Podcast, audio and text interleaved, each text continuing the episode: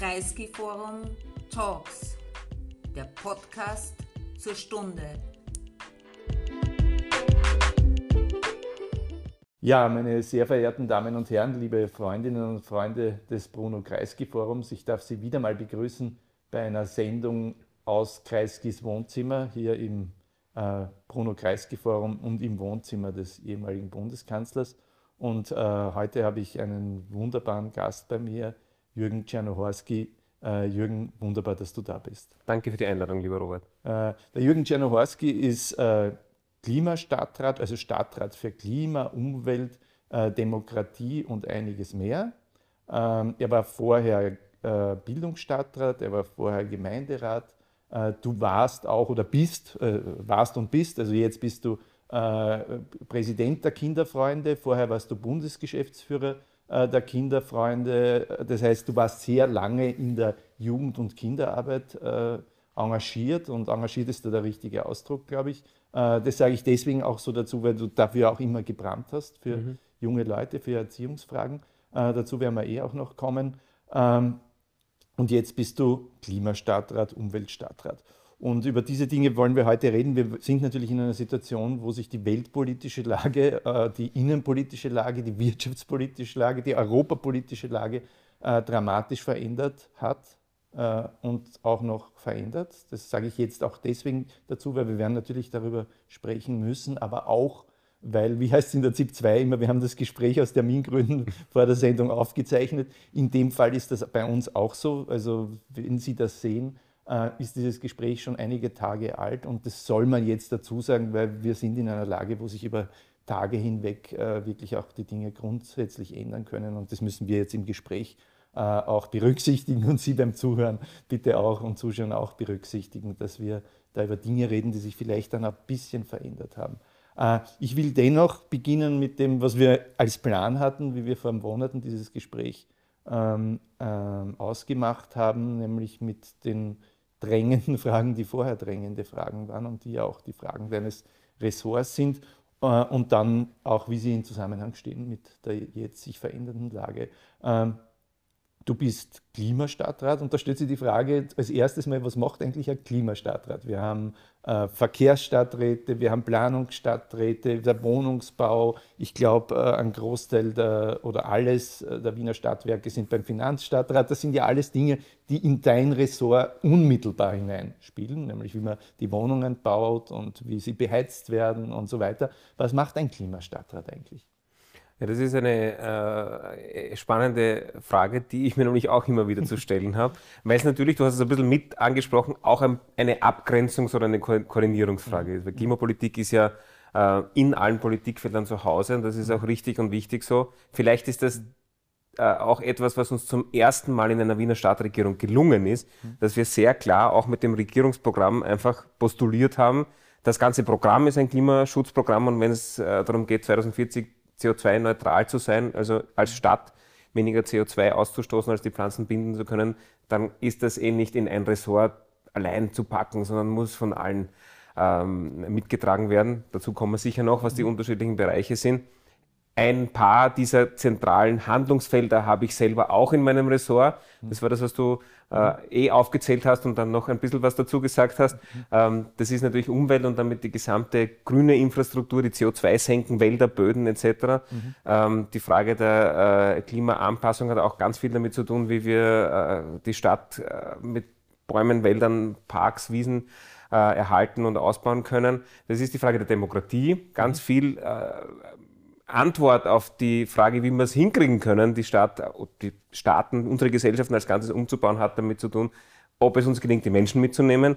Und das ist das Thema Personal. Mhm. Das ist vorher bei dir untergegangen in der Subsumierung. Ja, genau.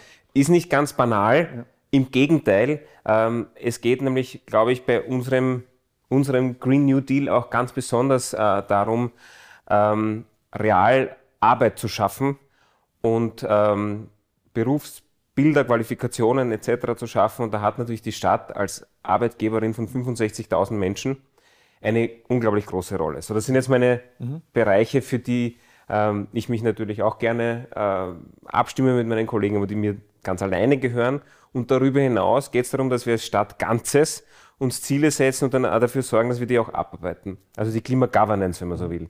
Und da haben wir äh, in den letzten Monaten ziemlich in die Hände gespuckt, mhm. weil wir ein Regierungsprogramm hatten, das ambitioniert ist, aber den Weg zum Umsetzen dieser ambitionierten Ziele noch nicht. Mhm. Und ähm, erst letzte Woche haben wir im Wiener Gemeinderat den Klimafahrplan beschlossen. Das ist ein Maßnahmenpaket, österreichweit, auch im EU, ähm, ähm, Feld kenne ich jetzt kein Beispiel, gibt so ein Beispiel noch nicht. Es ist uns nämlich wirklich gelungen, in allen zentralen Bereichen, vom Gebäudesektor über die Energie, über ähm, den Grünraum, die Mobilität etc., mit hinterlegten CO2-Budgets Maßnahmen und Hebeln äh, zusammenzuschreiben, die eben den Fahrplan zu mhm. 2040 klimagerechte Stadt ähm, zu schildern.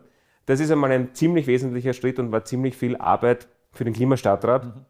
Und äh, der zweite wesentliche Punkt, der uns gelungen ist, wir haben auch die Klima-Governance der Stadt neu aufgesetzt. Es gibt einen Klimadirektor, der einen eigenen Bereich hat, Expertise vom, vom Recht bis zur Finanz bis äh, zum technischen Sektor. Und jetzt geht es ihm darum, gemeinsam mit mir mhm. und dann natürlich mit der gesamten Stadtregierung diesen Fahrplan auch am Boden zu bringen. Und das wiederum ist auch Arbeit, ziemlich zentrale mhm. Arbeit des Klimastadtrats. Äh, die Eckpunkte oder diesen Fahrplan, den du jetzt mal schon erwähnt hast, äh, das heißt, dass wir im Jahr 2040 äh, klimaneutral sind. Vielleicht sagst du dann auch nochmal, du hast das mhm. schon mal angedeutet, was das heißt überhaupt und in welchen Bereichen das wirklich starke, starke Eckpunkte braucht. Also das heißt, im Verkehr es darf keine Verbrennungsmotoren mehr geben und es dürfen auch keine mehr fahren. Äh, was heißt das für die Straßen? Was heißt das für das Beheizen von Wohnungen? Und, und so weiter und so fort. Und was heißt das vor allem auch im Schritt hin? Also da gibt es ja, glaube ich, auch äh, Zwischenschritte im Jahr 2030, 2035. Was nehmen wir uns davor?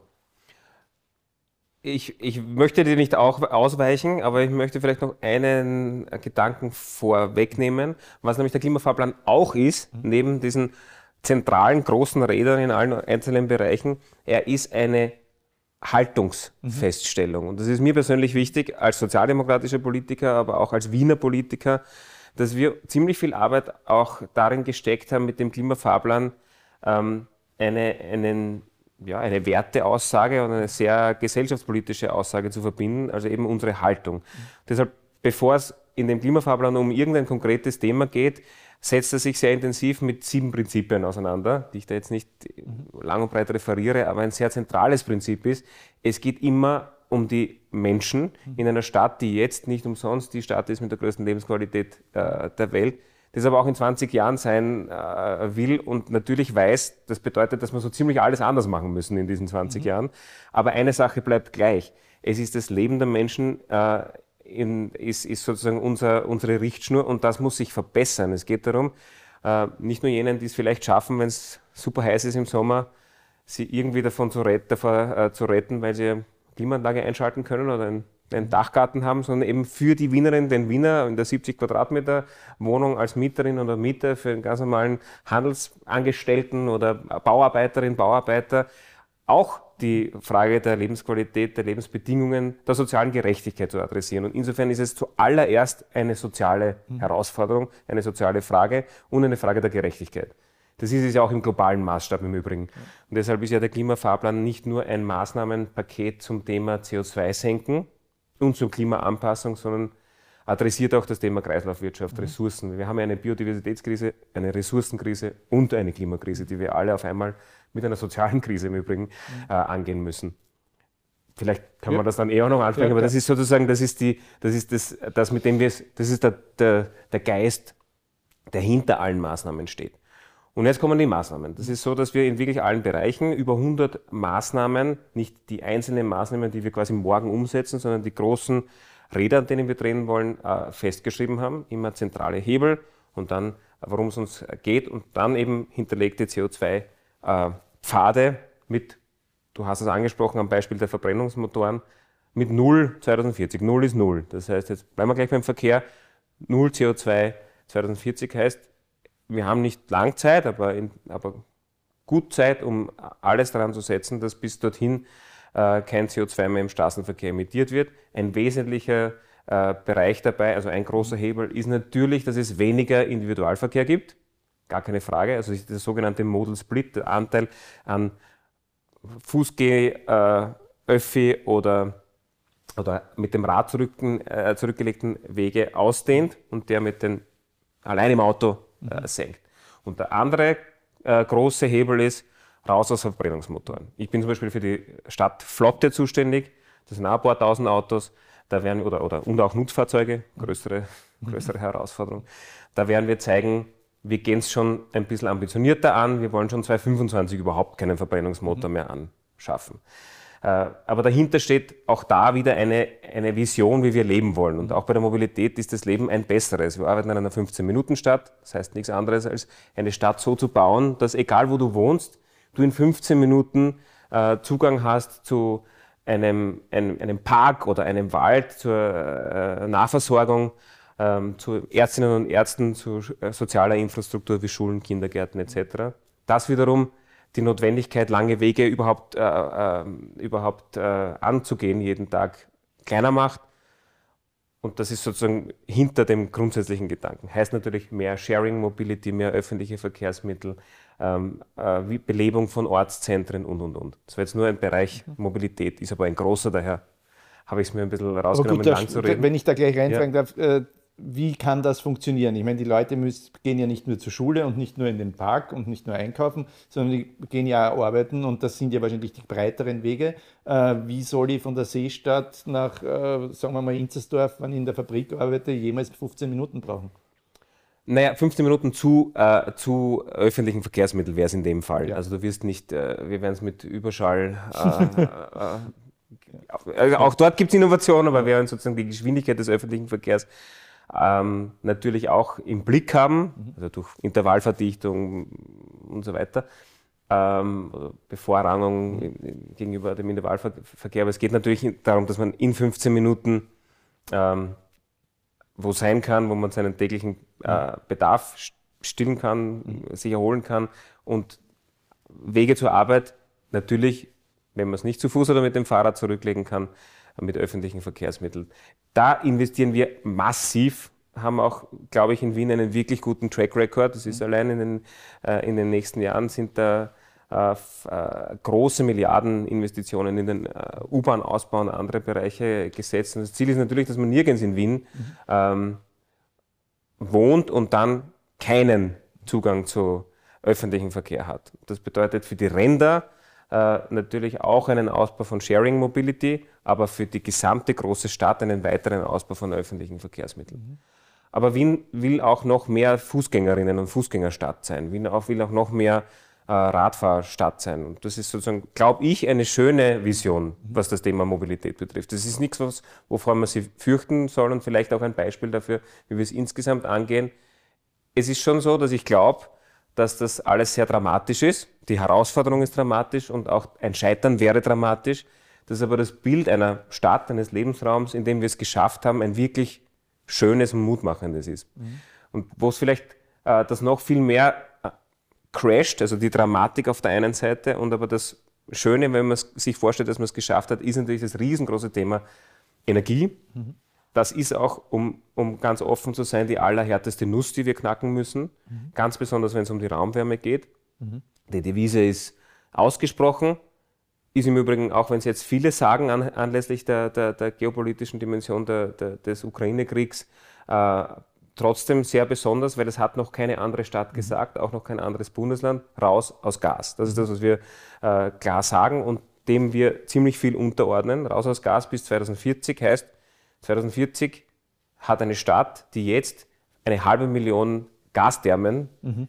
in Mehrfamilienhäusern hat, äh, keine fossile Raumwärme mehr. Mhm. Und das ist natürlich ein, eine echte Herausforderung, weil das bedeutet, äh, ordnungspolitische Maßnahmen, die wir auch dringend vom Bund einfordern, denen wir verhandeln, auf der einen Seite große Fördervolumina, mhm. weil es natürlich darum geht, dass aus Sicht der Bewohnerin der 70 Quadratmeter Wohnung aus Sicht der Wienerin des Wieners Heizen ohne CO2 nicht teurer sein darf als mit CO2.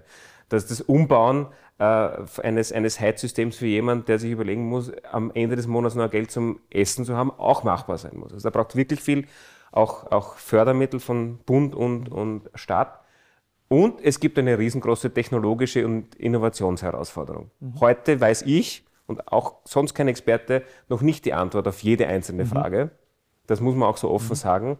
Aber umso wichtiger ist das klare Formulieren eines, eines Datums, wo es dann gar nicht mehr geht. Und derzeit arbeiten wir sehr intensiv.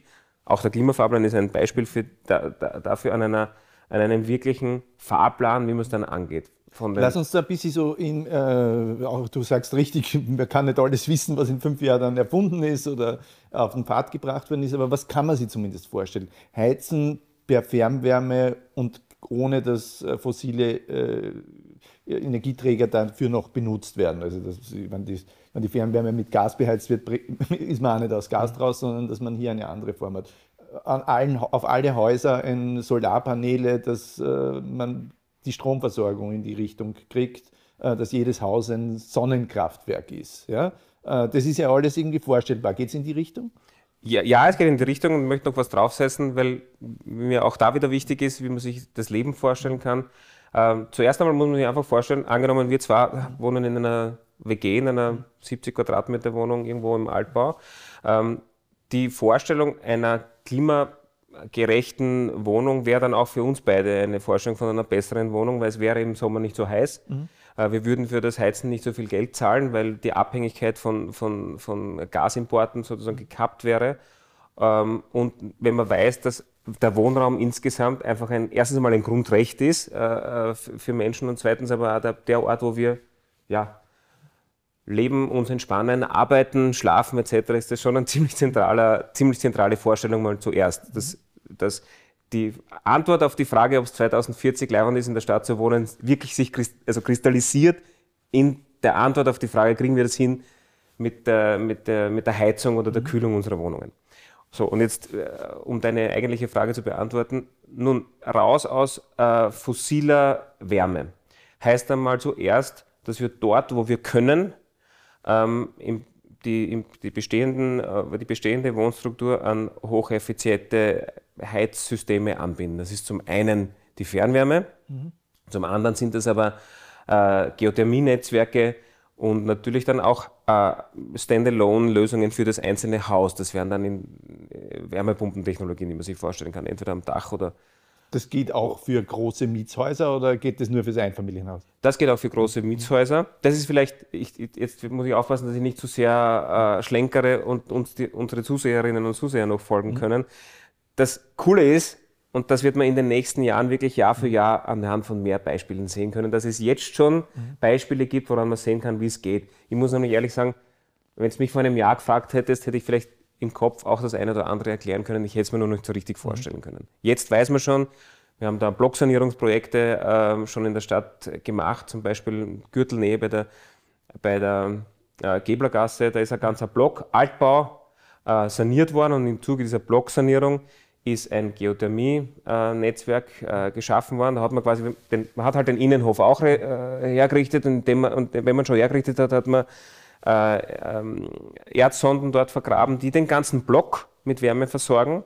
Und durch die thermische Sanierung, es ist immer auf der einen Seite äh, neue Energie, erneuerbare Energie und auf der anderen Seite ähm, äh, äh Sanierung, damit man nämlich äh, durch, durch bessere Wärmedämmung etc., bessere Effizienz der Gebäude überhaupt weniger braucht. Mhm. Das eine geht ohne das andere nicht. Das hat man dort auch gemacht. Und ähm, wenn man dort im Sommer reingeht, ich war Ende Juni dort, das war wirklich mhm extrem heiß, war es drinnen wie in einem Altbaukeller, mhm. so kühl. Weil diese äh, Technologie der Erdwärme verbunden mit, mit äh, der Energie, die, die die Photovoltaik am Dach produziert, die man dann noch braucht, sicherstellt, dass es in diesem Altbauhaus, Mehrparteienhaus, nicht nur im Sommer äh, kühl, sondern auch im Winter warm ist und zwar mhm. ungefähr relativ gleich. Und jetzt natürlich geht es darum, dass man solche Lösungen wirklich ich fürchte fast Haus für Haus für Haus durchdenken muss. Mhm. Und das ist die Arbeit der nächsten Jahre. Wir werden es auch wirklich konkret einmal starten. Das ist ein Teil des Klimafahrplans, in dem wir 100 Gebäude hernehmen mit den, mit den unterschiedlichsten Herausforderungen. Mehrparteienwohnhaus, Kleingartensiedlung, 70er Jahre Baustruktur, Häuser mit angebauten anderen Häusern, unterschiedliche Besitzverhältnisse und, und, und. Und dann, um anhand jedes einzelnen Bauwerks zu zeigen, äh, wo sind jetzt da noch Hürden, die man wegräumen muss, damit es funktionieren kann? Wo braucht es technologische Innovation, die man vielleicht so jedenfalls noch nicht serienreif haben und wo braucht es natürlich auch Förderimpulse der Stadt. Äh, das, an die, anhand der letzten paar Jahre sieht man schon, das öffnet auch den Kopf erstmal für Machbares und zweitens macht es auch Machbares irgendwie einfach leichter verständlich, indem man halt reingehen kann und sich das anschauen kann. Aber noch einmal zurück, das eine ist effiziente Heizsysteme wie der Fernwärmeausbau, das andere ist ähm, ähm, natürlich auch die Notwendigkeit, dass die Fernwärme selbst dekarbonisiert werden muss, weil wir wissen, dass ein Teil der Fernwärme, ein ganz großer noch, aus zwar hocheffizienten, aber doch Gaskraftwerken äh, produziert wird. Und da wird gerade irrsinnig viel. Äh, und, da, und da, was nicht der Teil ist, nur damit es auch unsere Zuseher Müllverbrennung. Wissen, ein wesentlicher Teil kommt aus der Abwärme von Müllverbrennung, vielleicht auch Industrieabwärme oder gibt es das in Wien nicht in ausreichender Menge? Das gibt es auch und beides wird auch weiter verstärkt. Also bleiben wir bei, bei der Abwärme. Wir haben gerade jetzt äh, den Spaten gestochen für die größte Großwärmepumpe Europas. Das heißt, Wärmepumpe geht nicht nur eines am Dach und versorgt die, mhm. die Wohnungen eines, eines äh, Mehrparteienhauses, sondern die geht auch im großen Stil. Mhm. Und der große Stil ist die Hauptkläranlage der Stadt Wien. Wir haben in Wien ja eine, eine, eine Kläranlage, die an sich im Übrigen schon ein Ökokraftwerk ist. Dort wird nämlich aus dem äh, Klärgas äh, Energie erzeugt. Mhm. Und damit ist die Kläranlage schon Netto-Energieerzeugerin, was wirklich einzigartig ist. Die hat in der Vergangenheit nämlich sehr, sehr viel Energie gebraucht, damit das Abwasser geklärt wird.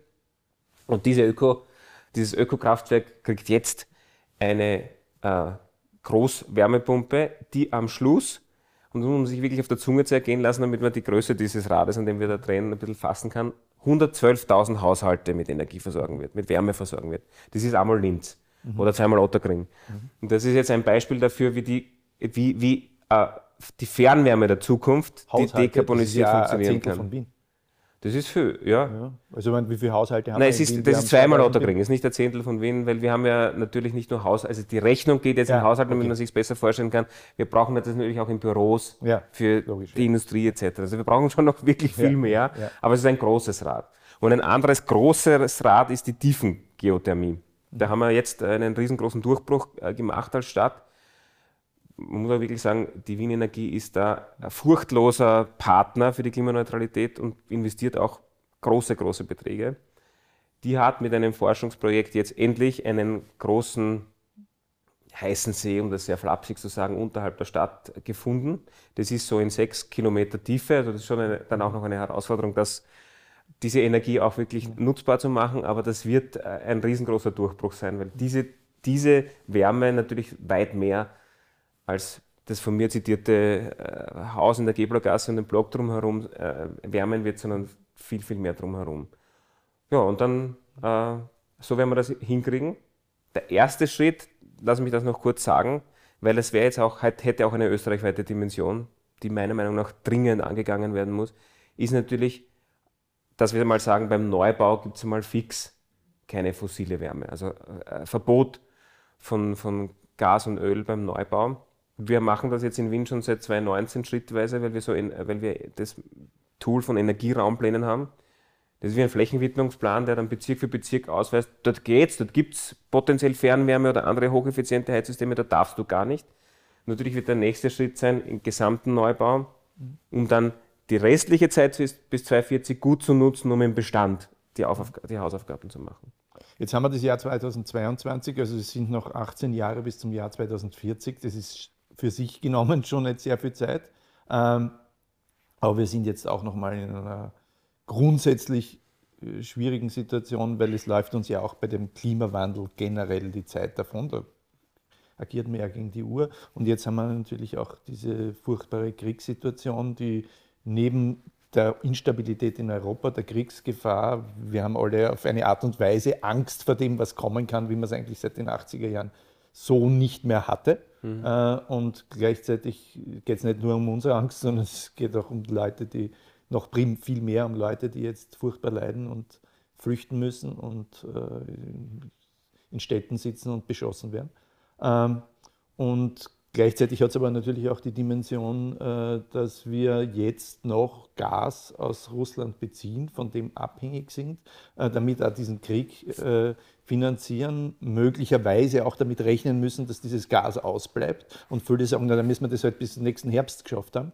Äh, äh, manche Sachen sind nicht zu schaffen, aber natürlich technisch ist natürlich zu schaffen, ähm, unsere Heizsysteme umzustellen, aber wahrscheinlich weder bis zum nächsten Herbst noch bis, bis in die nächsten drei Jahre äh, sind. Was ist denn überhaupt realistisch? Ich meine, man kann sich ja viel, vieles vornehmen, aber äh, an manchen Stellen, selbst wenn es ginge, gibt es halt dann nicht ausreichend Solarpaneele und selbst wenn es die gäbe, gibt es nicht nur Installateure, die sie, äh, die sie auf, den, auf die Dächer oder sonst wohin montieren. Das gleiche gilt wahrscheinlich für die Wärmepumpen. Darüber hinaus haben wir Gott sei Dank äh, gut organisierte Verwaltungen, die auch Korruption ausschließen. Das heißt sozusagen, du brauchst für einen Antrag mal ein halbes Jahr, dann es 17 Leute lesen müssen, damit das Jahr unkorrupt ist. Das heißt aber de facto, äh, selbst wenn ich jetzt irgendwie beginnen will, ein Projekt auf die Beine zu stellen, brauche ich ja ein Dreivierteljahr, bis überhaupt die Papierkram gemacht wird. Sind wir da einfach viel zu langsam? Ja, es wäre natürlich alles besser gewesen, wenn schon vor 40 oder 50 Jahren, wo das Wissen übrigens auch schon da war, die Menschen erkannt hätten, das mit der Klimakrise. Ja. Das ist äh, was, was wir angehen müssen. Wir haben die Zeit zur Verfügung, die wir haben. Mhm. Und wir müssen äh, sie nutzen. An sich sagt uns ja jeder Sachstandsbericht äh, des IPCC, also des Weltklimarates, das, dasselbe. Das ist machbar, aber es braucht eine riesengroße Anstrengung. Und das Fenster, das man dafür nutzen kann, ist ein sehr, also in, in Zeit äh, bemessen kleines. Und es geht zu. Und ähm, wir wissen aber ein paar andere Dinge auch, um, um ganz kurz vom, beim, bei diesen IPCC-Berichten zu bleiben. Und eines dieser, übrigens Schwerpunkte sogar beim letzten gerade präsentierten Bericht ist, einer dieser Schwerpunkte ist, dass ganz viel Potenzial in Städten liegt.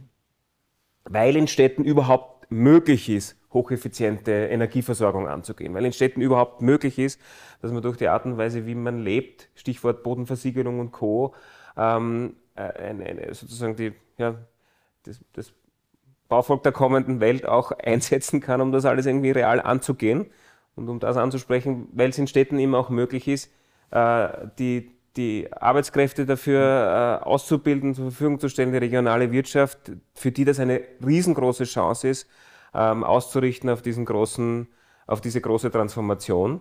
Und dafür braucht man jetzt ein paar verschiedene Dinge. Auf der einen Seite wirklich die Vision davon, wie, dass es gehen kann und wie es gehen kann, weil Politik ist am Ende des Tages immer zuallererst einmal ein, das sich, sich vorstellen können von einer anderen Welt. Sonst ist nicht Politik, sondern Verwaltung oder halt Reaktion. Und dann braucht es aber schon auch die Schritte, die man gehen muss. Also ist diese, dieses, deswegen habe ich das auch vorher beim Klimafahrplan immer so gesagt, dass wir uns das grundsätzlich vorstellen können, ist natürlich einmal zentral dass wir den Mut haben, das auch wirklich anzugehen, ist genauso zentral.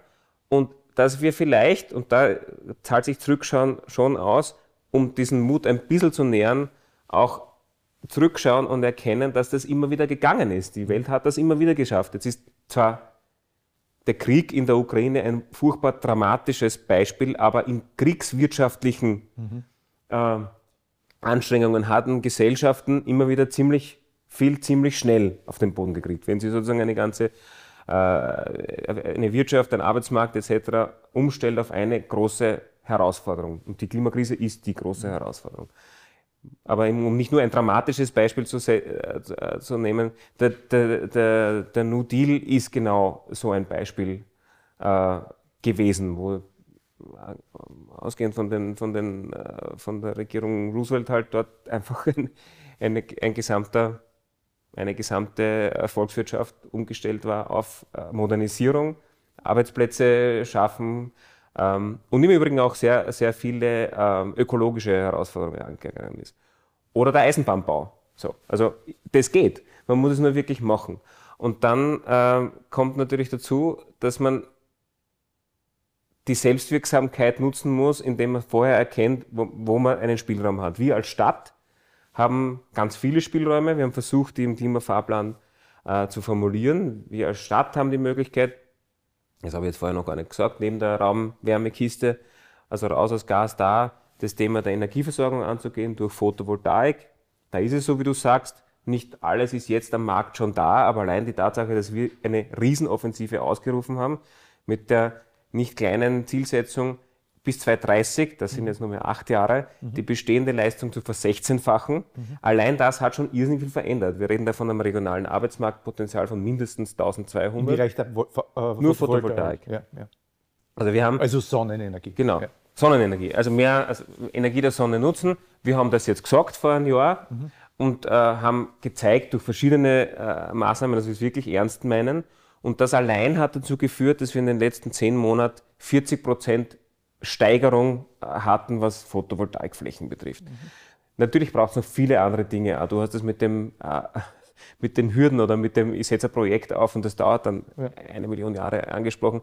Es wird in den nächsten Wochen, die Vizebürgermeisterin Gahl hat das schon vorgelegt, eine Gesetzesänderung geben beim äh, Elektri- Elektrizitätswirtschaftsgesetz äh, von Wien, die ermöglicht, dass man für Photovoltaikanlagen in einer normalen Hausgröße, also kleine und mittlere Anlagen, überhaupt keine Genehmigung mehr braucht. Die muss man nur mehr anzeigen, dann macht man es.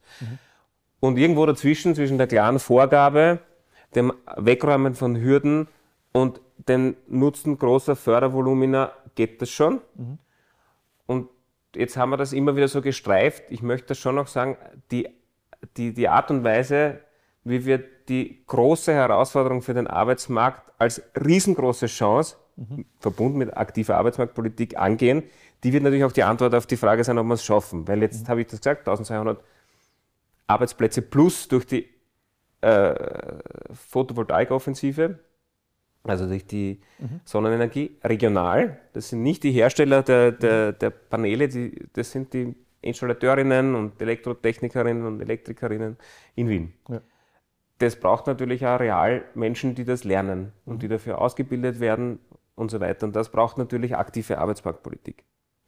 Das heißt, wir haben eine Situation, wo, um das Positive zu skizzieren, äh, äh, und damit sind wir auch ein bisschen bei der sozialen Frage, die natürlich viel groß dimensionierter ist. Es darf nicht teurer werden für die Leute und die Leute brauchen ordentliche Einkommen, aber wir haben dann, äh, es ist ein, eine Möglichkeit für Menschen, Arbeitsplätze, hochqualifizierte Arbeitsplätze zu finden, wo sie dann auch ein ordentliches äh, Einkommen haben. Das wäre schon mal auf, auf der positiven Seite. Äh, äh, Jetzt ist ja alles ganz furchtbar, aber im Rahmen dieser Furchtbarkeiten gibt es wenigstens eine Art von Synergieeffekt. Das soll jetzt nicht zynisch klingen, aber es könnte ja auch sein, dass das, was wir jetzt kriegswirtschaftlich zu tun haben, der Klimakrise widersprechen würde. Da gibt es ja zumindest eigentlich die Situation, dass das eine für das andere gut ist. Also wenn wir jetzt schnell aus dem Gas aussteigen, äh, ist es gut für unsere Unabhängigkeit von Russland, aber es ist auch gut für die äh, Bekämpfung der Klimakrise. Äh, könnte es also sein, dass bei aller Furchtbarkeit das auch etwas beschleunigt in eine Richtung, wo wir ohnehin hin müssen? Ich hoffe, dass, also das ist jedenfalls meine Hoffnung und die ist darauf begründet, dass, so wie du ja richtig sagst, das eine mit dem anderen zusammenhängt und es natürlich so sein könnte. Ich finde, man, man kann das durchaus auch so deutlich sagen, es muss so sein. Wir können uns ja sowieso als, als Gesellschaft, die auch eine Zukunft haben möchte, nicht leisten, dass man länger so tut, als gäbe es irgendeine Frage, die man von klimapolitischen Herausforderungen trennen könnte. Und als gäbe es irgendeine soziale Herausforderung, die man lösen könnte, ohne zugleich die, die, äh, die äh, Lebensbedingungen für die Zukunft abzusichern. Und das hat fast noch mehr globalen Zusammenhang, als es regional äh, bedeutet. Insofern kann man es auch in diesen ja, äh, äh, Kriegs- oder geopolitischen Zusammenhang stellen. Weil, warum sind wir überhaupt in der Situation, in der wir sind, mit der multiplen äh, Krisensituation, soziale Krise, Ressourcenkrise, die Biodiversitätskrise, Klimakrise? Das hat schon was damit zu tun, dass es eine ähm, über Jahrzehnte sich noch weiter dynamisierte, liberale, ja eigentlich kolonialistische, imperiale Lebensweise gibt, die auf die Ausbeutung äh, von, von, von Ressourcen im globalen Süden basiert, die auf Ungerechtigkeit, auf, auf, auf massive Verwerfungen aufbaut, die dafür sorgt, dass es weiterhin möglich ist, dass man in Gesellschaften wie denen, in denen, denen wir leben, ähm, Wachstum generiert durch Ressourcenverbrauch und Wegschmeißen, das wiederum woanders äh, ausgebeutet wird. Also wenn wir das nicht insgesamt schaffen, äh, hin zu einer Kreislaufwirtschaft, hin zu einer Steady-State-Economy, hin zu einer sozial gerechten äh, Weltordnung zu arbeiten, dann schaffen wir sowieso alles andere auch nicht. Aber um es ein bisschen konkreter an der, an der sich dramatisch dynamisierten dynamisierenden Ressourcensituation jetzt mit, der, mit dem Ukraine-Krieg äh, festzumachen. Natürlich ist es jetzt, glaube ich, möglich, dass man noch mehr Menschen den, die, die, die Augen aufmacht für die dringende Notwendigkeit, raus aus der Abhängigkeit von Gas oder auch Ölimporten zu kommen. Das wiederum ermöglicht uns, hoffe ich, schneller die gesetzlichen Rahmenbedingungen zu setzen, die es braucht, um das auch wirklich anzugehen. Wir, wir arbeiten in Österreich seit vielen Monaten an einer österreichischen Wärmestrategie. Dafür ist das Klimaministerium mit dem Finanzministerium zuständig. Es gab monatelange Verhandlungen mit den Bundesländern und vor dem Sommer noch eine grundsätzliche Einigung. Und seitdem liegt das, sagen wir mal, in den vermutlich, es liegt nicht ab. Ich gehe mal davon aus, dass es da zwischen den unterschiedlichen Regierungspartnern auf Bundesebene die eine oder andere äh, mhm. Sache auszufechten gibt, aber es liegt. Mhm. Und ähm, begonnen haben die Verhandlungen mit einer Meinung vieler, die gesagt haben, machen wir mal das Öl. Mhm. Und das mit dem Gas, das ist eine Wiener Sondersituation, das machen wir irgendwann außerdem ist viel komplexer. Mhm. Und wir Wienerinnen und Wiener und viele andere auch haben gesagt, das geht auf keinen Fall raus aus Gas, muss man erst recht früher adressieren, weil die Herausforderung so groß ist. Und da muss man dann die Wirtschaft darauf einstellen können. Das haben wir vorher auch an, anlässlich der Arbeitsplätze besprochen und, und, und so weiter. Und ich glaube, das ist jetzt eindeutig ein Beispiel dafür, dass die Erkenntnis, dass man das jetzt früher angehen muss, ja nur größer geworden sein kann. Also ich glaube, ähm, das wird uns dabei helfen, insgesamt sagen zu können, das müssen wir jetzt ganz schnell machen. Äh, und sehr dramatisch ist, unabhängig von der Energie, natürlich auch die globale ähm, Grundversorgung mit Nahrungsmitteln. Mhm. Die Ukraine ist ein riesengroßer mhm.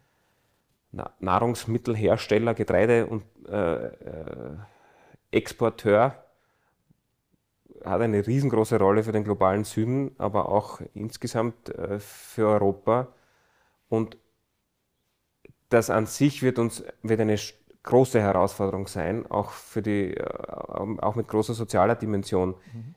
Ist aber ein weiteres Beispiel dafür, wie wichtig es ist, insgesamt Wirtschaft zu lokalisieren. Mhm. Insgesamt regionale Wertschöpfung, regionale Produktion, auch und besonders bei der Nahrungsmittelproduktion, zu stärken. Und das hängt wieder mit der Klimakrise insgesamt zusammen. Wenn es uns gelingt, ähm, die regionale Erzeugung auch von, also wir haben das ja, unsere Gesellschaften sind gar nicht mehr gewohnt, dass man auch Kleidung tragen kann, die dort produziert worden ist, wo man lebt und nicht unter furchtbaren Bedingungen irgendwo anders. Und das gilt natürlich auch für die Nahrung. Das ja. gilt natürlich auch für eine Millionenstadt. Wien hat äh, Landwirtschaftsflächen, ziemlich große noch dazu. Und wenn es uns gelingt, die noch weiter in Richtung Biolandbau äh, äh, zu entwickeln und das für die gesamte Ostregion, dann ist das ein wesentlicher Beitrag zu, zur Versorgung mit gesunder Nahrung, ein Beitrag zur Biodiversität, aber natürlich auch ein international ernstzunehmender Beitrag dazu, dass sich, dass sich Abhängigkeiten verringern. Ich meine, du hast ja auch immer wieder angedeutet oder äh, gesprochen von der sozialen Dimension, also dass das Ganze äh, sozial okay gestaltet sein muss. Das heißt im Wesentlichen für die Leute, dass das Heizen der Wohnung nicht teurer werden, äh, das Fahren zum Arbeitsplatz nicht einen noch größeren Teil an, quasi Haushaltsbudget bedeuten. Und das tut es natürlich jetzt schon und das lässt sich nicht kurzfristig verändern, außer durch Subventionen oder durch Preiskontrollen. Das, auch das ist ja vorstellbar. Aber wir haben ja noch mal eine andere Dimension, die du jetzt angesprochen hast, über die ja bis jetzt noch niemand fast redet, äh, nämlich äh, wir werden eine Nahrungsmittelkrise im globalen Süden haben. Also dort wird es einen Nahrungsmittelmangel geben. Und bei uns wird es vielleicht keinen Mangel geben, aber es wird teurer werden. Ja? Ähm, also wenn, wenn man das so laufen lässt, wie es jetzt ist, also wenn man nicht dagegen steuern kann bis nächsten Herbst und was weiß ich, was da für Möglichkeiten gibt, dass man halt kein Spargel mehr isst, sondern dort, wo halt Spargel angebaut wird, weil er nicht so lebensnotwendig ist, Weizen anbaut. Das sage ich jetzt mal ganz. Aber man wird sich all diese Dinge ja überlegen müssen. Ähm, äh, haben wir da kurzfristige Antworten drauf? Ja, zuerst mal ist die wirklich zentrale Antwort die Erkenntnis, ja. Dass äh, es sich da um eine, eine, eine auch noch stark dynamisierende soziale Frage handelt. das ist überhaupt die Erkenntnis, dass auch Klimapolitik eine, im Kern eine soziale Frage ist. Und, und, die soziale Frage wiederum eine ist, die man meiner Meinung nach im Kern über so ziemlich jede andere politische äh, Frage stellen muss. Insofern ist das jetzt, also ohne, ohne die Herausforderung ja. zu schmälern, aber ist auch Klimapolitik einfach eine Metamorphose dieser sozialen Frage. Und damit ist es auch eine Frage der Gerechtigkeit und auch eine Frage der, der, der, der, Art und Weise, wie es uns gelingt, auch nicht nur dafür zu sorgen, dass Menschen zu, nicht, nicht massiv darunter leiden, sondern auch, dass, äh, dass die einen Beitrag dafür leisten, die sich den Beitrag eben leisten können und die auch im Übrigen Hauptverursacher der Klimakrise sind. Und mit Hauptverursacher, also das ist wirklich im großen Stil so zu sehen. Ein, ein, das äh, oberste Zehntel an Einkommen verursacht die Hälfte aller CO2-Emissionen. Mhm. Oder um sich noch ein bisschen dramatischer vorzustellen, der CO2-Ausstoß pro Kopf weltweit ist irgendwo zwischen 6 und 7 mhm. äh, Tonnen. Der des obersten Zehntels in den USA ist 73 Tonnen. Mhm. So, jetzt finde ich, ist es eine, eine relativ naheliegende Frage, äh, dass, wie man es schafft, dass diese Hauptverursacher, also mal weniger verursachen, aber zweitens auch einen Beitrag äh, bei der Bekämpfung der Folgen leisten. Und natürlich ist, die, ist das auch eine Frage von, von, von der Art, wie wir sozial gerecht Steuerpolitik machen, mhm. wie wir dafür sorgen, dass, ähm, dass die Anreize, die wir setzen, nicht erst recht eigentlich Anreize sind, die Steuergeschenke für Reiche verbinden mit, mit äh, Dieselprivileg neu und das dann mit Klimaanstrich äh, äh, verkaufen, wie meiner Meinung nach äh, der Klimabonus und die CO2-Steuer der Bundesregierung ist. Das ist die Formel, die führt zu Geldwestenprotesten. Es müsste aber gelingen, Formeln zu finden, die die äh, Grundbedürfnisse für Menschen abdecken. Und da ist Wohnen und Heizen ein Grundbedürfnis und Essen auch und zugleich sicherstellen, äh, dass die Belastung dafür nicht größer ist. Und das ist eine Gerechtigkeitsfrage und die ist machbar. Mhm. Äh, es hat natürlich ganz viele Gerechtigkeitsdimensionen. Also natürlich, die Klimakrise selbst ist ja eine, die die Armen mehr trifft als die Reichen, weil die Reichen sitzen dann in ihren Villen, sagen wir, ich sage es jetzt mal ganz grob, in Döbling am, auf, auf dem Berg, wo dann am Abend schön die Brise durchzieht und du kannst wenigstens gut schlafen. Und die weniger Reichen sitzen im Gemeindebau am Gürtel, äh, wo sie die Hitze staut und äh, immer weggeht. Und die sterben dann einfach früher. Mhm. Also das muss man ja ganz klar sagen. Ähm, und wenn wir jetzt hergehen würden, im Jahr 2035 haben wir den Individualverkehr so reduziert, dass wir am Gürtel am Wald bauen können. Äh, Wäre ich sehr dafür, weil ich glaube, dass das wirklich so sein wird, dass es ja auch um die Kühlung der Städte gehen wird. Ähm, jetzt weiß ich nicht, ich bringe das Beispiel immer am Gürtel, weil dann die Leute am meisten erschrocken sind. Ja. Aber es wird nicht sehr viel anders gehen, als solche Dinge zu machen, wenn du die Stadt kühlen willst. Dann würdest du aber wiederum einen anderen Effekt haben, äh, der vielleicht nicht beim Gürtelgemeindebau eine Rolle spielt, weil der ist ja eh kommunalen Besitz. Aber äh, dann führst du natürlich, tust du bestimmte Gegenden aufwerten und dann hast du eine Gentrifizierung und äh, das, was wir als Gesellschaft tun, steigert den Wert des individuell besessenen Wohnhauses dort und die Superreichen streifen sich dann auch noch die Gentrifizierungsgewinne ein. Und sei es bloß in dem Maß, dass halt dann ihr Ding mehr wert ist.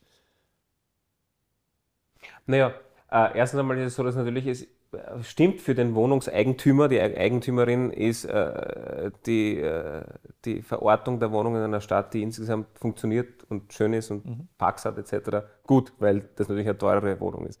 Aber insgesamt ist natürlich trotzdem genau das die Antwort. Und das ja, hätten wir in Wien ja seit über 100 Jahren recht gut vorkupft. Das ist nämlich ähm, die Sichtweise als Stadt Ganzes, als Lebensraum für die Wienerinnen und Wiener oder die Bevölkerung äh, ist, die, die, die uns angetrieben hat und nicht einzelne Bereiche rausgenommen hat und dann eben sicherstellt, dass für die Bewohnerinnen dort halt in einer Gated Community oder so es irgendwie schön ist. Und deshalb ist äh, die Geschichte des Wiener Gemeindebaus äh, die gleiche, die auch heute für uns natürlich heißen muss. Es ist das öffentliche Gut, der öffentliche Raum und insgesamt die öffentliche Infrastruktur, die die Antwort auf die Frage, wie wir das mit der Klimakrise äh, hinkriegen, ähm, ist und zugleich die Antwort auf die Frage, dass es auch für jeden Wiener, jede Wienerin, auch die, die sich nur eine kleine Wohnung leisten können, ein, ein, ein schönere, äh, schöneres Leben ist. Und nicht nur für die, die jetzt eh schon das, den Dachgarten haben. Weil der Dachgarten ist dann im Idealfall der Dachgarten von allen im Haus. Und die Gossen, die jetzt noch ähm, für den Individualverkehr gebraucht wird, ist dann im Idealfall der kleine Park äh, für alle im Haus. Und äh, genauso ist für mich der öffentliche Raum ja auch in einer Stadt organisierbar, als Wohnzimmer für alle. Das ist auch die radikale Gegenansage zu der Verhüttelung im Speckgürtel, wo, wo man versucht, das bisschen Garten, damit man ein bisschen Freiraum hat, abzuzäunen und dann stellen wir da der traurige Plastikrutschen hin und das ist dann irgendwie, äh, das ist so ziemlich für mich die, die, die Horrorvorstellung, gegen die ich finde, äh, funktionierende Stadt zu kontrastieren ist. Und funktionierende Stadt ist schön und es ist Schönheit für alle. Und deshalb ist es ja auch ein Grundgedanke dieses, äh, des Green New Deal, dass man auf der einen Seite erst einmal ein, ein Bild der Hoffnung zeigt, zweitens einmal die Mittel äh, generiert, Stichwort äh, Vermögende heranziehen etc., um dann aber, um dann aber dafür zu sorgen, dass massiv gemeinsamer, gemeinsame Infrastruktur, ob das jetzt Schulen sind oder Kindergärten sind oder Parks oder Bäume oder äh, die wissenschaftliche Infrastruktur, die es uns möglich macht, das Know-how überhaupt äh, zu kriegen, um die Fragen äh, zu lösen, die wir noch nicht gelöst haben, um eben in genau das zu investieren. Und drittens, um dafür zu sorgen, dass es sozialen Ausgleich gibt. Mhm. Ähm, und ich glaube, das ist ein wirklich äh, einfach ein positives Bild. Mhm. Und ähm, im, und auch was die Stadt als Lebensraum generell betrifft, eines, wo es für alle besser wird und nicht nur für einen mhm. bestimmten Bezirk oder ein bestimmtes Kretzel. Jetzt lass uns nochmal über den Krieg sprechen und dessen Auswirkungen, bevor wir nochmal so einen Schlenker zurück zu den Klimafragen machen. Ähm, ja, jetzt ist es ja jetzt natürlich etwas, was man nicht mit Hoffnung verbinden kann. Ja? Äh, sozusagen die Bedrohung der Klimakrise hast du jetzt mit äh, als eine Möglichkeit auch etwas, eine neue Modernität, die super ist und eine neue soziale, ausgewogene Stadt herzustellen. Das kann man sich ja vorstellen. Aber jetzt beim Krieg gibt es natürlich überhaupt nichts Positives. Äh, und ist auch eine große Herausforderung ja auch für linke Ideen und sozialdemokratische Grundhaltungen, die ja immer ist, ich sage es jetzt mal sehr salopp, die Waffen nieder. Waffenkrieg mhm. ist keine Lösung. Äh, und jetzt ist der Krieg aber da. Ja? Und es ist der Krieg zwischen einer Despotie, äh, die noch dazu eine große Despotie ist, die immer mehr in Despotie versinkt. Also das bisschen, was es sozusagen an Liberalen und Pluralismus in Russland gegeben hat, wird ja jetzt in Tagesgeschwindigkeit abgebaut. Und, das, und die Überfallenen sind ja jetzt auch nicht ein ganz ein kleines Land, sondern immerhin ein 40 Millionen Land äh, in Europa. Äh, was für Herausforderung ist es äh, dann noch für eine progressive Friedenspolitik und Entspannungspolitik? Es ist eh nicht der Moment danach, aber äh, der Moment wird vielleicht auch irgendwann mal vorbeigehen. Wie kommen wir dahin, dass man wieder äh, in, eine, äh, in eine andere Richtung kommt? Es ist eine Riesenherausforderung.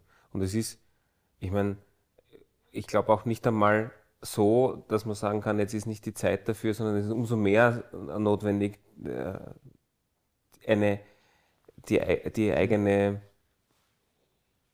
Friedens- und Abrüstungs- und ähm, Diplomatie, Politik mhm. ähm, einfach nicht nur zu erhalten, sondern eben darüber nachzudenken, was jetzt der spezifische Beitrag von genau diesem politischen Zugang sein kann. Mhm. Es kann nicht sein, dass der Beitrag von der Friedensbewegung äh, ist, dass man jetzt einmal schweigt, damit man in Ruhe sozusagen diesen Krieg aus, äh, ausfechten kann. aber darf ich kurz dich nur ja. unterbrechen, nur damit, aber gleichzeitig, wenn man den Ukrainern, die jetzt eine, die demokratische Lebensweise und die haben einen Pfad Richtung Demokratie gewählt, der nicht ganz sozusagen, der ist erst fünf, sechs, sieben Jahre, also er ist noch ein holpernder Pfad, aber immerhin.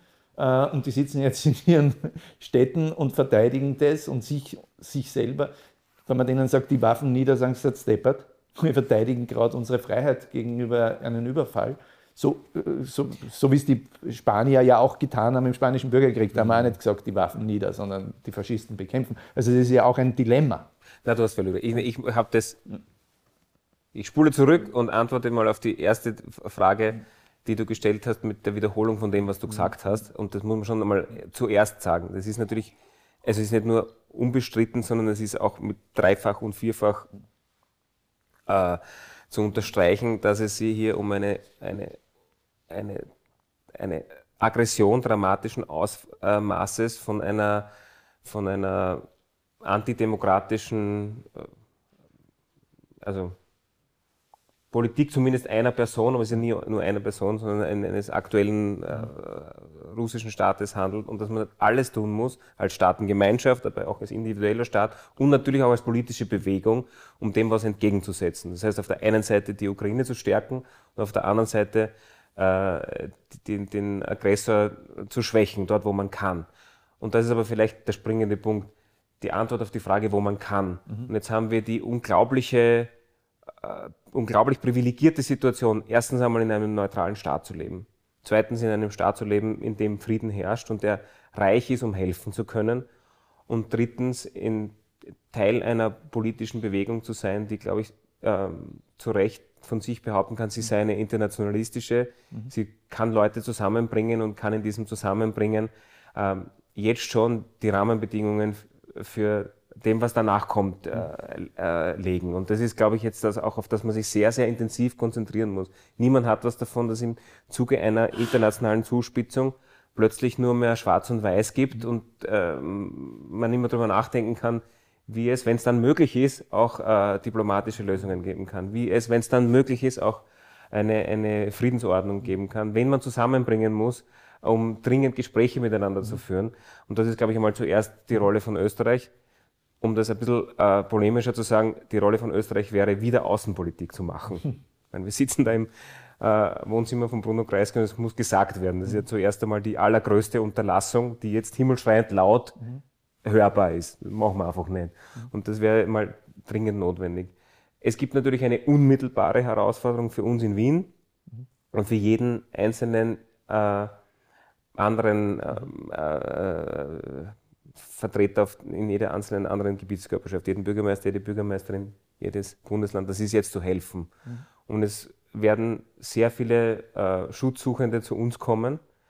Es sind jetzt schon tausende Vertriebene auf dem Weg und es ist natürlich unsere Verantwortung, da zu helfen und ein sicherer Hafen zu sein.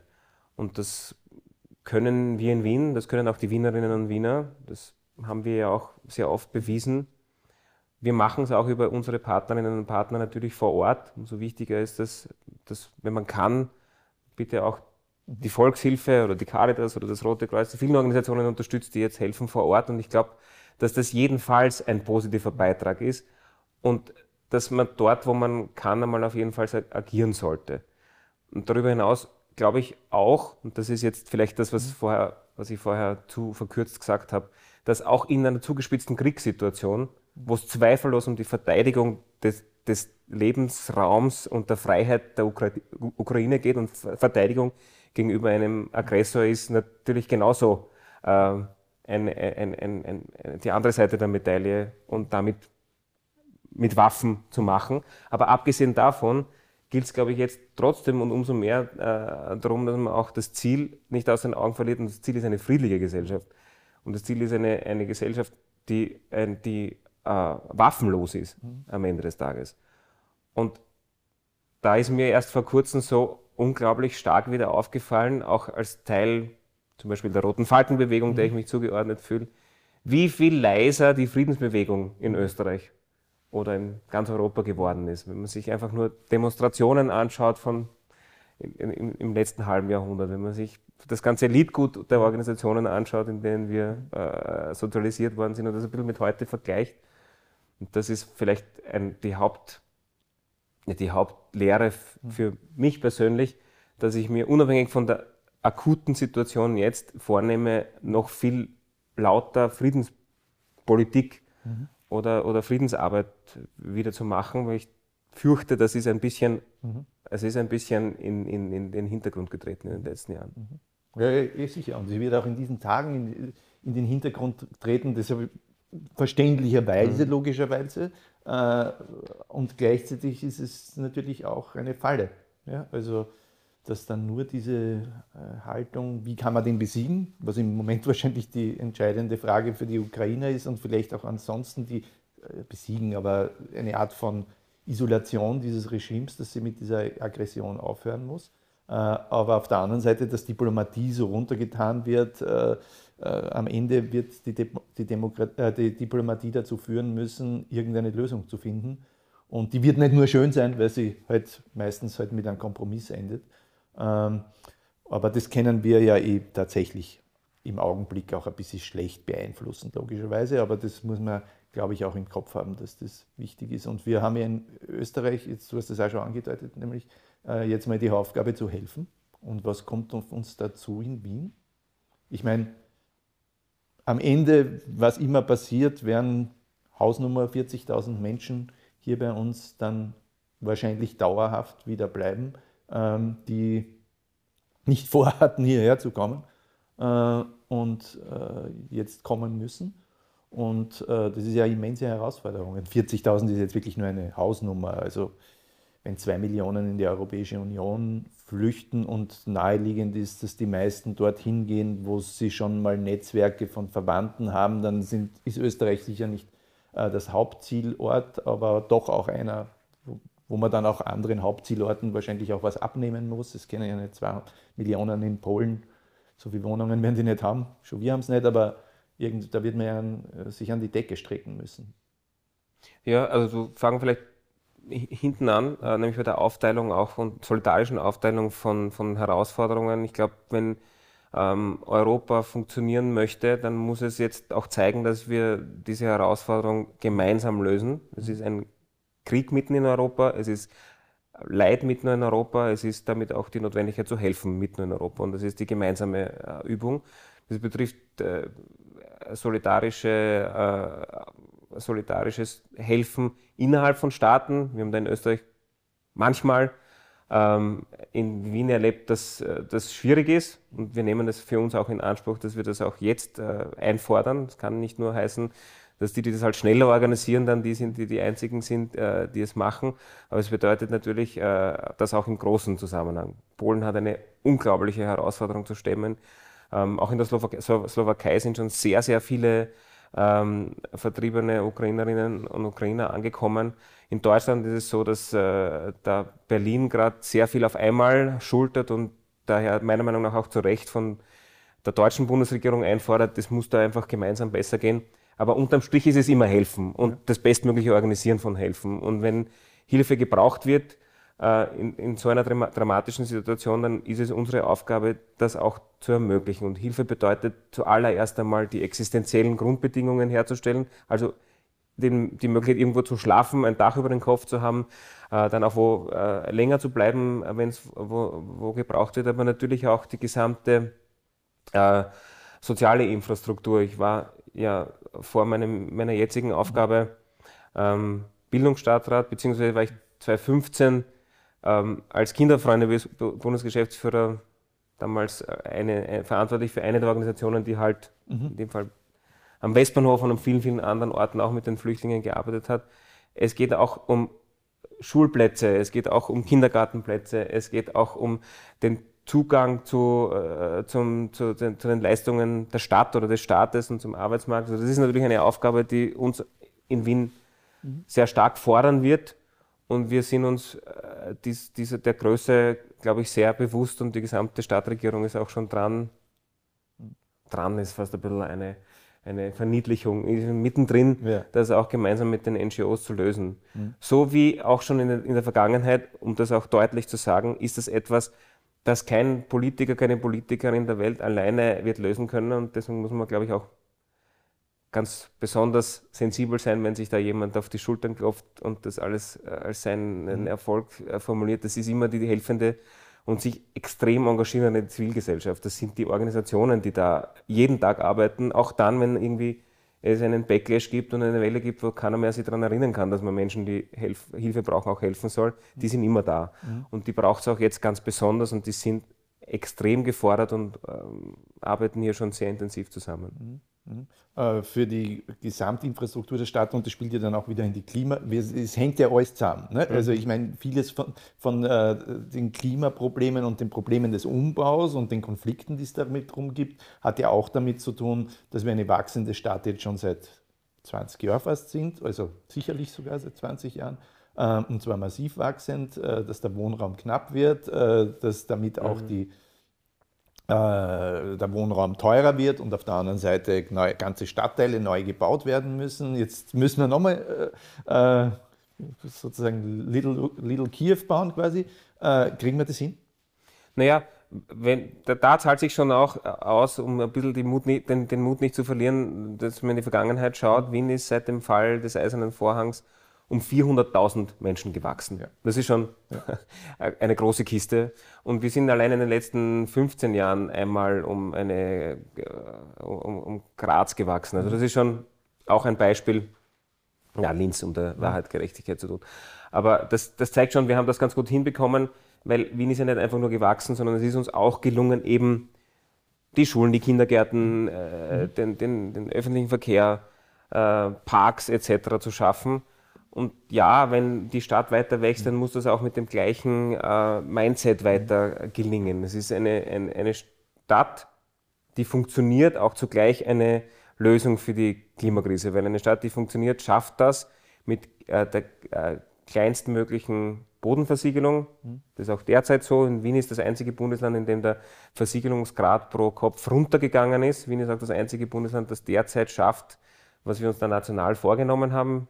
Aber wie geht Bodenversiegelung pro Kopf runter?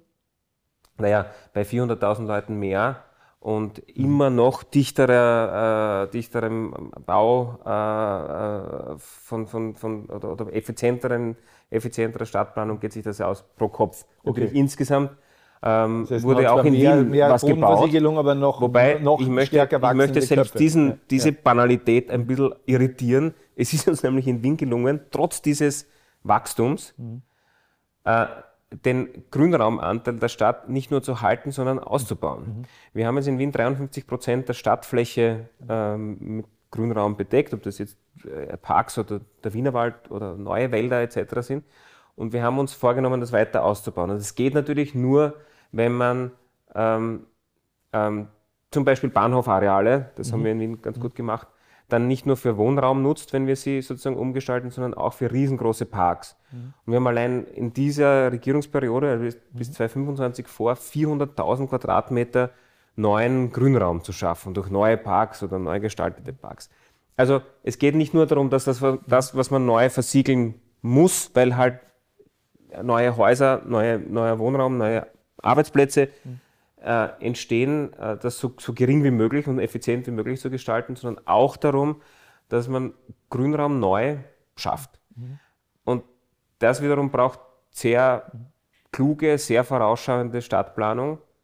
Ist aber ein Beispiel dafür, dass wenn sich irgendwo lösen lässt, dann ist das in der Stadt. Es können nur Städte so eine, so eine große, auch dynamische Bevölkerungsentwicklung in irgendeiner Form heben, die, die das Klima nicht noch stärker belässt, äh, be, äh, äh, na, die das Klima nicht so, noch äh, stärker belastet.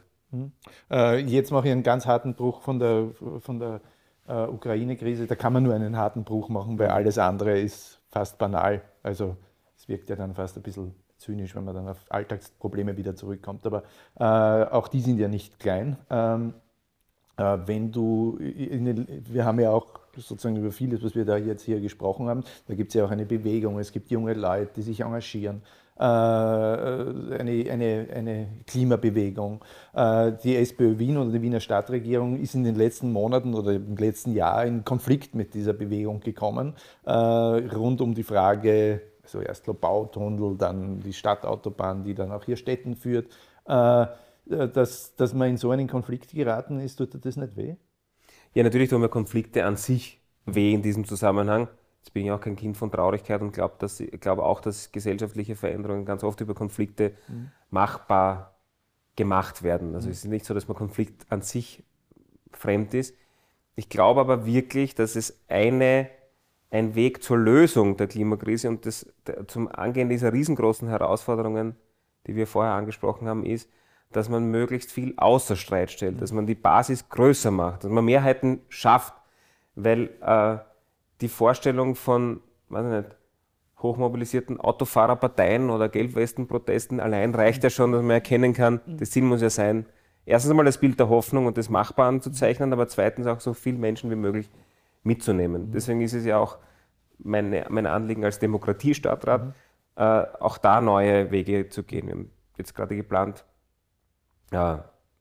Klimateams an den Start äh, zu stellen. Das ist jetzt auch der Fall. Also wir haben das jetzt ein Jahr lang vorbereitet, die eine völlig neue Beteiligung in einzelnen Bezirken ermöglichen, weil Menschen, Expertinnen und Experten der Stadt mit den äh, wahren Expertinnen und Experten für den jeweiligen Lebensraum, nämlich den Wienerinnen und Wienern, gemeinsam mhm. äh, planen und gemeinsam Geld ausgeben. Mhm. Das ist quasi eine sehr progressive Form des partizipativen Budgets, das wir da umsetzen. So, ich, wollte nicht ausweichen, ja. aber mir ist es wichtig, dass, dass, dass man dass man diese, die wirklich großen Dinge ja gemeinsam angehen kann. Also ist es auch mein Ziel, mhm. Wege raus aus Konflikten zu finden und nicht, nicht zu eskalieren. Mhm. Und also mit freiem Auge ist erkennbar, dass es da ja in den letzten Monaten eine Eskalation gab. Und ich will jetzt daher, ich will auch, auch eine Schuldzuweisung an Einzelne wäre ein Teil der Eskalation. Ich möchte es nur dabei belassen, es hat auch die Eskalation viele Väter oder Mütter, weil natürlich möglich ist, ein Symbol auch noch stärker zu machen und noch mehr äh, äh sichtbar, wenn alle darüber reden. Ja. Äh, daher wird mein Beitrag in den nächsten Monaten sein, so wie in den letzten Monaten auch, dass ich überall, nicht nur jetzt in der, konkreten Frage, ein, äh, versuche, Gespräche zu suchen und vor allen Dingen Gemeinsamkeiten außer Streit zu stellen und vielleicht ein bisschen, ähm, ein bisschen ignorant gegenüber den besonders, äh, besonders aufgetunten äh, Empörungen bin. Auf allen mhm. Ebenen, in allen Bereichen, weil ohne, ohne auch nur einen Millimeter an der, an der, an der Redlichkeit der, der, der Emotion äh, in Frage zu stellen, für die Lösung dieser Riesendinge, die wir jetzt alle angesprochen haben, ist die 3,2 Kilometer Straßen weder in die eine Richtung noch die andere Richtung relevant. Relevant ist, ob es uns gelingt, äh, die Aufgabe außer Streit zu stellen und diese Auseinandersetzungen als, als als produktive Auseinandersetzungen für, für, für Lösungen für diese riesen, riesengroßen Herausforderungen zu finden. Also glaube ich, wir, wir, ich bin auch zuversichtlich, wir mhm. kommen aus dem ganz gut raus und ganz eindeutig sieht sich die Stadt als Partnerin, wenn es darum geht, die, die Klimakrise zu lösen und, und, definitiv nicht als, als Gegner. Mhm. Aber jetzt, du hast ja natürlich vollkommen recht. Also äh, die Dinge sind immer komplex, erstens mal, und selbst am selbst äh, wenn wir dann die äh, Dekarbonisierung erreicht haben, werden, wenn wir immer noch Straßen bauen, wenn eine Stadt wächst und man ganze Stadtbezirke neu, Stadtteile neu baut. Äh, und auch es gibt ja dort jetzt, jetzt schon zu viel Verkehr, also dass da jetzt Leute gibt, die durchaus auch sagen, ja natürlich wollen wir diese Straße haben, äh, weil jetzt fährt diese Blechlawine durch den Biberhaufenweg durch und da wohnen Leute, äh, das ist ein Wohngebiet, also natürlich muss man das auch weg. Also diese Komplexität äh, wird wahrscheinlich auch jeder, der vernünftig ist, einsehen. Äh, aber trotzdem sind diese Eisenbahnzüge ein bisschen aufeinander zugefahren, äh, sodass man diesen äh, jungen Leuten, die eigentlich auf unserer Seite stehen und das Herz am rechten Fleck haben, das Gefühl gehabt hat, ähm, Sozialdemokraten sind jetzt ihre Gegner und das äh, hätte man das nicht vermeiden können? Das ist immer so, dass man die, ich weiß nicht genau, ob ich da jetzt gerade Kierkegaard zitiere mhm. oder irgendwann anderen, aber ich habe so im Kopf, dass man quasi die Geschichte nach äh, vorne wünscht und nach hinten erklärt. Ja also ich wünsche mir einmal nach vorne, sagen wir mal so, um das, um das, äh, da, da, bin ich mir ziemlich sicher, äh, dass es, es muss uns gelingen, mhm. äh, weniger Konflikte und mehr äh, gemeinsames Stärken mhm. zwischen denen, die, die, äh, an, dieser, an, die, an der Vision einer klimagerechten Zukunft zu arbeiten, hinzukriegen. Mhm. Und ich bin auch zuversichtlich, dass wir als Stadt da einen großen Beitrag äh, dazu leisten können. Ich ich persönlich bemühe mich sehr, dass ich einen äh, dazu leiste. Ich will mir nicht davon von dem nach hinten erklären äh, drücken. Sicherlich sind da verschiedene Dinge passiert, die, die, die auch äh, anders hätten, nämlich von hinten, von hinten erklärt, anders hätten gemacht werden müssen. Es hat ja auch zum Beispiel meine Kollegin Uli Simmer auch schon mehrfach gesagt, dass etwa die die Briefe ganz sicher nicht so intendiert waren von ihr und dass das ein Fehler ist, den, den, den sie, für den sie sich so auch äh, entschuldigen möchte. und das ist nur ein Beispiel von vielen Dingen, die man nach hinten erzählt, sicher, sicher äh, differenzierter sieht. Ich, ich, möchte aber vielleicht noch äh, eine Sache sagen, zu, ich habe den Bruch unseres Gesprächs mhm. von der wachsenden Stadt im Kopf. Mhm. Es gibt schon einen, einen wirklichen und einen sehr gut durchdachten Grund der Stadt, ähm, auch, auch bei dem auch bei, was die Stadtstraße betrifft, bei diesem Projekt, an diesem Projekt festzuhalten. Das ist eben dieses sehr dynamische Wachstum und die Notwendigkeit, äh, die, die äh, Wohnungen, die dort neu entstehen, äh, auch wirklich real anzuschließen. Und da kann man sich natürlich nicht nur wünschen, sondern auch äh, mit, mit sehr, sehr viel, äh, sehr, sehr viel politischen Schritten erarbeiten, dass es weniger Individualverkehr gibt. Das muss es auch geben, das ist unser Klima, Ziel im Klimafahrplan.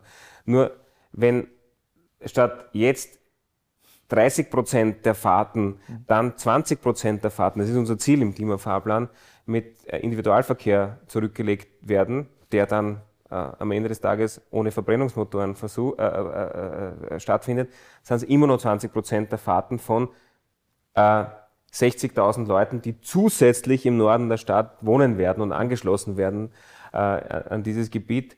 Und das sind halt 60.000 mal zwei Fahrten, 120.000, mhm. davon 20 Prozent, 24.000 Fahrten.